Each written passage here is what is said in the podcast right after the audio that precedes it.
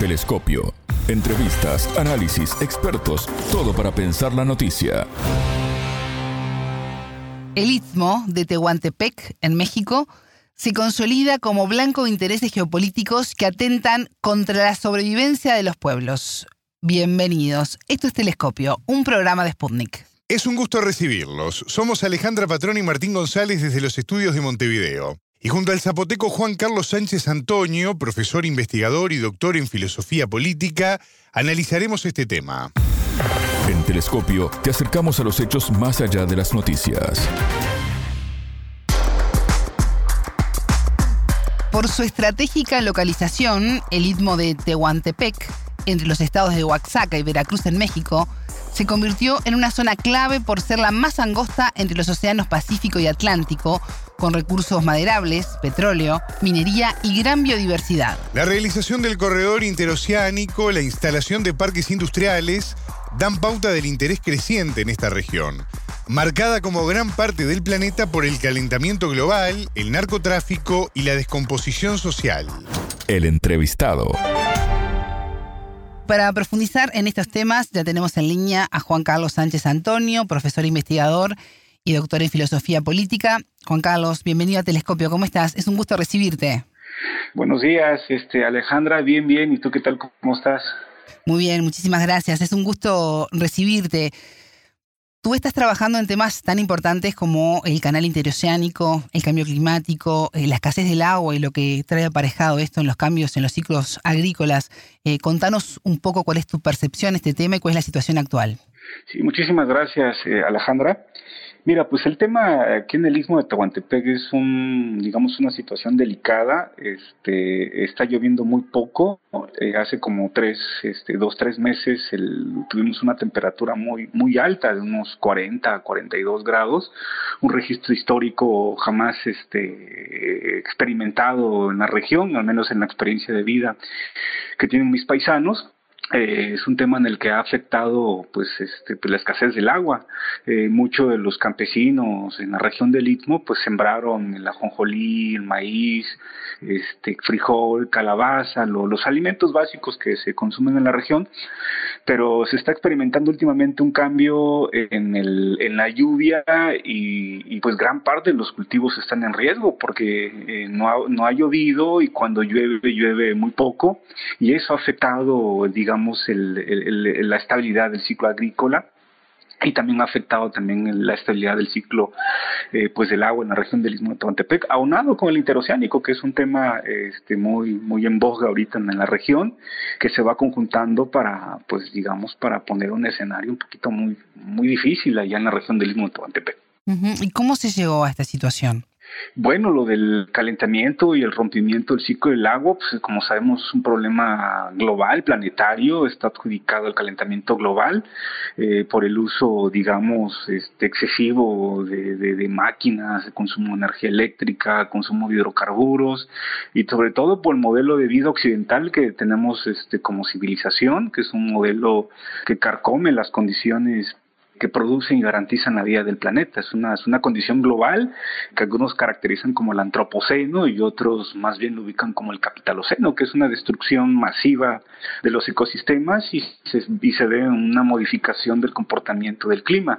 Y eso no solamente está afectando al istmo de Tantepec, sino también a una gran parte de, de, este, de, de la, de, zonas en el país, incluso en el planeta. ¿no? Entonces es una manifestación que se ha producido a lo largo de más de, de dos, dos tres siglos con esta forma de vida occidental que tenemos. Particularmente en el mismo de pues se, se, resiente un poquito más porque es una zona un poquito calurosa, un poquito más desértica y digamos que los cultivos pues están resintiendo pues estos, estos desequilibrios climatológicos a nivel global. ¿Y es posible salir de este modelo occidental? Desde mi perspectiva, y hablaría a título, a título personal, creo que eh, desde mi humilde percepción, creo que ya no. Esta salida a, esta crisis ambiental global, que yo lo caracterizo como profesor, como investigador también, como un elemento constitutivo de la civilización occidental. Es decir, esta civilización occidental se erige en contra de los ecosistemas de su construcción metafísica y filosófica. Entonces, esta destrucción de la vida, de los ecosistemas, de la tierra, del agua y de todo lo que son los bienes naturales, es una parte constitutiva del capitalismo. El capitalismo que mercantiliza todo y produce agrotóxicos, produce basura, ¿no? Entonces, en mi percepción, eh, esta salida, es eh, esta, esta destrucción es inherente dentro, de la propia organización capitalista de la civilización actual. Pero creo y veo esperanzas de, de, alternativas, de salida a este cataclismo desde los pueblos ancestrales. Y esta crisis ambiental irreversible, ¿cómo es vivida por los pueblos zapotecos y cuáles son esas posibles alternativas comunitarias a las que haces referencia? Es una buena pregunta. Considero de que este cataclismo es irreversible a nivel global. Eh, creo que no tiene marcha atrás, eh, no tiene retorno, pero considero que el papel de los pueblos originarios es importantísimo. Concretamente en el istmo de Tehuantepec, creo que la, lucha de los pueblos ancestrales, los Vinizá o los Vinigulasa, como se le conoce también en, la lengua zapoteca, tienen un papel preponderante porque tendríamos, bueno, tendríamos, incluyo yo porque pertenezco a esa comunidad, a esa etnia, tendríamos que organizar pequeños procesos este, comunitarios.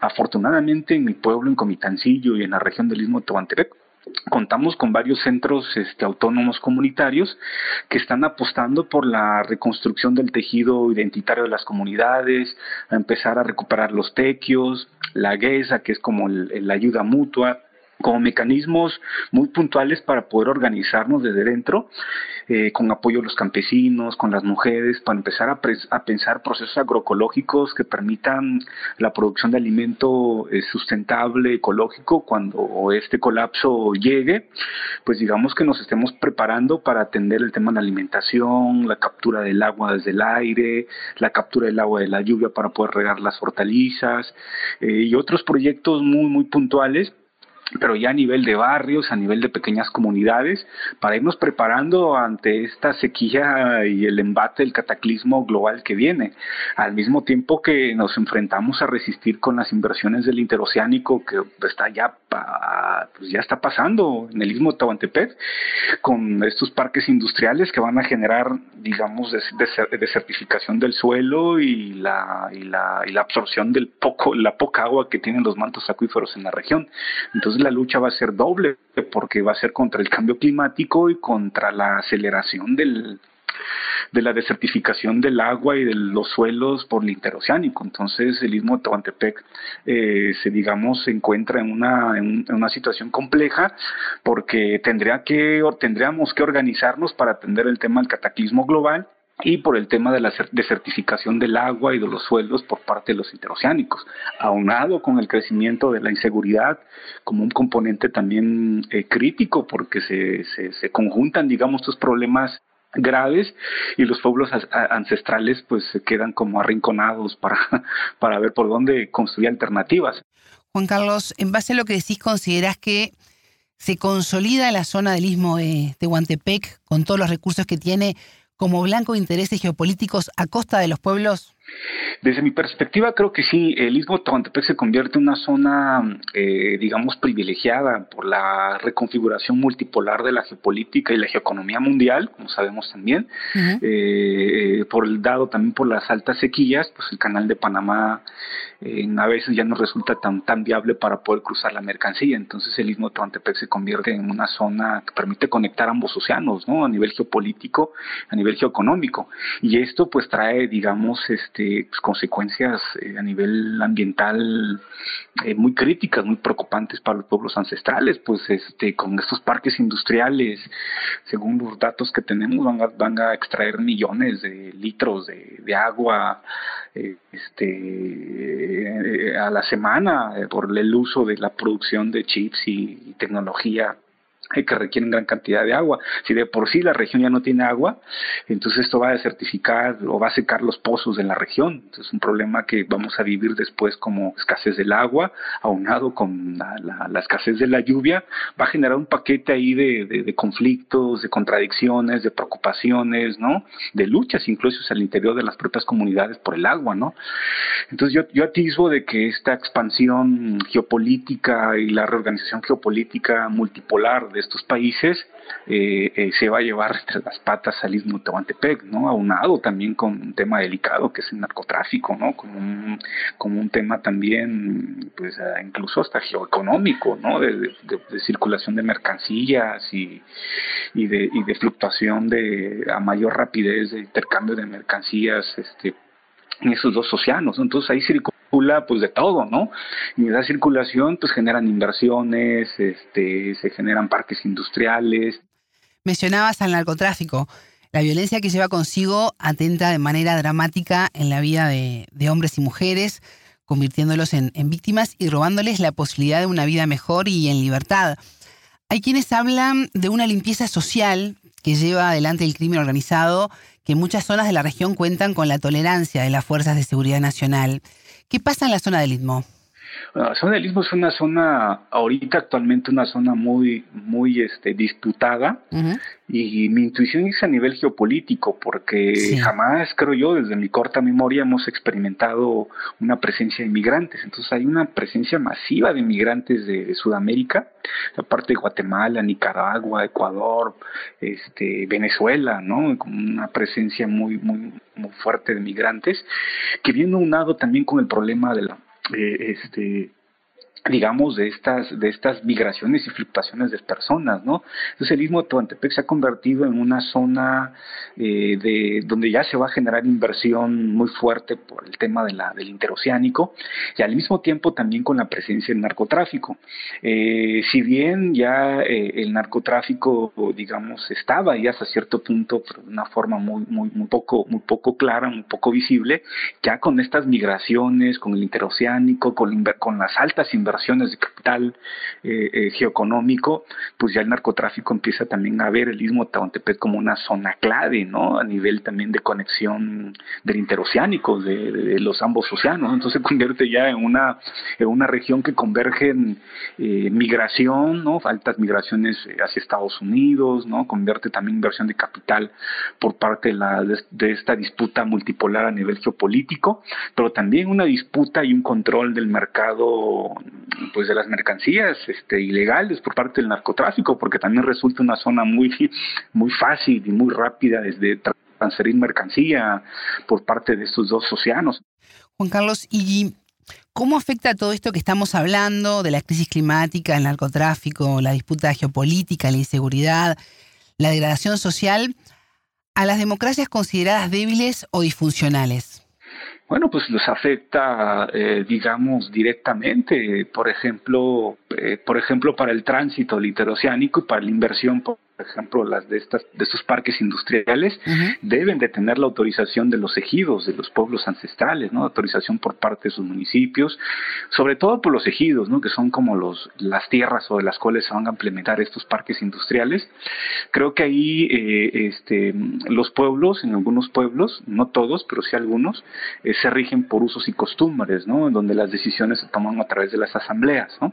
Y en esas asambleas donde digamos participan hombres, mujeres, equidatarios equidatarias, pues digamos, se decide si, si, si es viable o no la instalación de ciertos parques industriales, ¿no? Creo que eh, eh, este flujo de dinero, ¿no? Aunado con inseguridad, eh, creo que ya atisbo que, que, va a afectar, de hecho ha afectado, ¿no? En la incidencia de la organización democrática de los pueblos, de tal forma que en las participaciones democráticas, pues, digamos, se, se tienda a la aceptación de la implementación de estos parques industriales, ¿no? Yo creo que eh, estas democracias débiles que existen eh, en algunos pueblos y esas democracias asamblearias que existen en, otros pueblos ancestrales se van a ver mayor afectadas por eh, la presencia de capital extranjero, ¿no? Ellos tienen todo un programa geopolítico de cómo operan con, con la compra a lo mejor probablemente de ciertos líderes ejidatarios, con ciertos líderes este, este, políticos en las regiones, para poder poco a poco permeando en la vida política de los pueblos. Yo creo que sin duda esta inversión transnacional tiene, un programa muy muy elaborado con mucha inteligencia no sé de dónde pero una, con inteligencia geoestratégica muy muy avanzada para poder incidir en las democracias de los pueblos porque tendrían que trabajar a la par con estas incidencias en, la, en, la, en las democracias de los pueblos para poder hasta cierto punto adquirir una cierta legitimidad no entre comillas no de los de estas inversiones extranjeras. Entonces yo creo que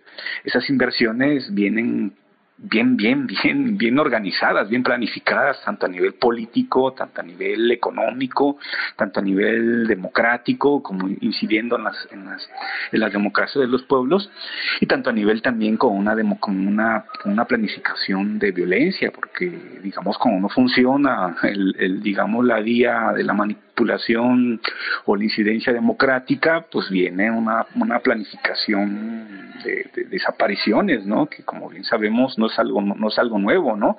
Se ha dado a lo largo de varias décadas y creo que esa es una de las cartas fuertes de, de, las, de estas inversiones transnacionales y de esta disputa geopolítica porque, digamos, cuando ya no se pueda con la compra, con la manipulación de asambleas y de, y de municipios, pues viene el plan más efectivo, que es la desaparición de, de líderes y desaparición de de opositores y de gente que pues que está defendiendo sus territorios y sus recursos naturales. Entonces creo que hay un programa también, un programa estratégico de inteligencia geopolítica en todos sus niveles, ¿no? económico, político, democrático, asambleario y de violencia, ¿no? Y creo que ahí el tema de la violencia eh, es preocupante porque muy probablemente estén trabajando, desconozco, ¿eh? desconozco, pero probablemente estén trabajando con, con, con, grupos este, este, pues, eh, pues que se dedican eh, a, pues a, la violencia, a la desaparición ¿no? de, de, líderes. Juan Carlos, destacabas la naturaleza transnacional, un factor que complica de manera notable las acciones que se emprenden para neutralizarlo. En los minutos finales quiero consultarte por las perspectivas a futuro para poder contrarrestar este nivel de deshumanización, violencia y destrucción de la naturaleza que como consecuencia termina con la vida en el planeta. Afortunadamente tenemos este, en el Istmo este, como cuatro o cinco centros autónomos comunales que están orientados, te explico un poco, que están orientados a reconstruir el tejido comunitario de las comunidades, eh, recuperar las visiones ecológicas a través de las lenguas, a fortalecer procesos agroecológicos, a fortalecer los procesos asamblearios, ¿no? a reconstruir identidades, formas de producción, formas de vidas comunitarias, eh, recuperando como las raíces ancestrales de nuestro pasado, ¿no? donde encontramos un cuidado de la tierra, un cuidado de la naturaleza, ¿no? como una pequeña semilla a partir del cual nosotros podemos reconfigurar procesos alternativos, ¿no?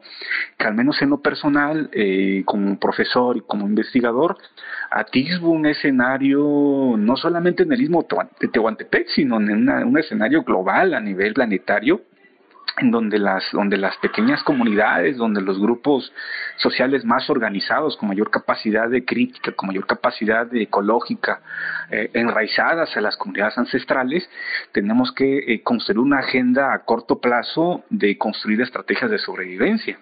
Y por estrategias de sobrevivencia me refiero a cómo usar estos procesos, estos centros autónomos y las organizaciones de los y las organizaciones barriales, cómo empezarlas a utilizarlas como espacios para organizarnos entre pueblos, entre barrios, a construir estrategias de sobrevivencia. Y por estrategias de sobrevivencia me refiero a cómo empezar a captar al agua de la lluvia, la poca agua de lluvia que, llueve, a cómo cuidar los mantos acuíferos, a cómo reforestar y a cómo producir alimentos sustentables sin agroquímicos para poder mantener la vida de unos barrios o la vida comunitaria de tal forma que se pueda como, como, contrarrestar esta deshumanización que viene a nivel planetario, ¿no? El istmo de Tehuantepec va a ser un foco de aceleración de la deshumanización, pero esa deshumanización se va a dar y se está dando a nivel global. Entonces esta estrategia que estamos implementando en el istmo de Tehuantepec es, digamos que está más o menos, bueno, al menos en mi pueblo, que es en Comitancillo, estamos pensando un poco más el tema de la construcción de las estrategias de sobrevivencia.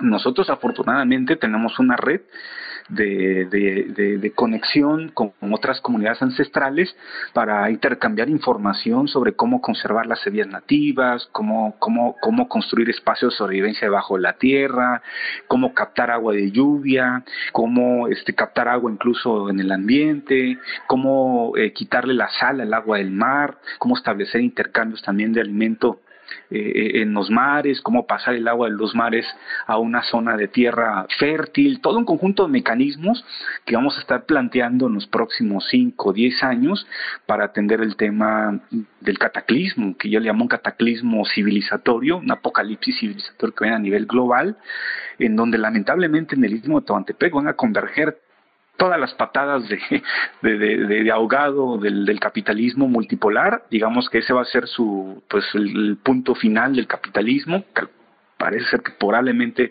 se dé en los próximos 20 años, 25 años, por el tema de la falta de lluvia.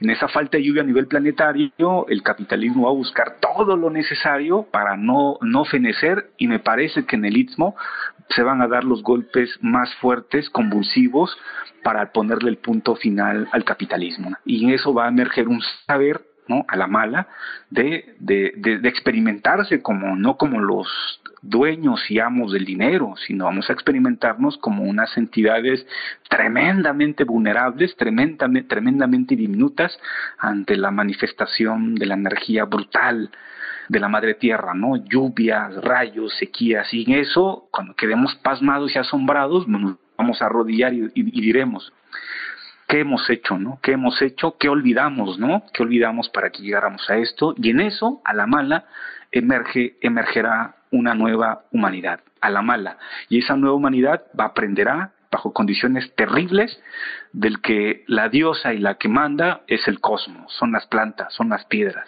lo que olvidamos por más de 500 años, pero que no olvidaron nuestras comunidades ancestrales, las comunidades ancestrales lo sabían, lo sabían desde hace muchísimo tiempo, lo que lo olvidamos somos nosotros, los que vivimos en las ciudades, los que, los que olvidamos, los que pensamos que nuestros pueblos ancestrales eran atrasados, eran, eran este, primitivos, eran premodernos, precientíficos, por estas falsas ideas que nos inyectó la modernidad, pero la modernidad la modernidad cayó y cayó y cayó no porque seamos altamente críticos y no porque la conciencia mundial o una conciencia ecológica por la vida eh, nos abrazó y reaccionamos todos por el planeta y reaccionamos todos por la vida. No, cayeron los ideales de la modernidad por el rompimiento del ciclo del agua y la desertificación de los suelos y la escasez de los mantos acuíferos que suministran de agua a las grandes ciudades. Entonces la modernidad cae no porque seamos críticos, no porque nos unamos por la vida, no porque seamos amorosos, sino porque no comprendimos, porque no entendimos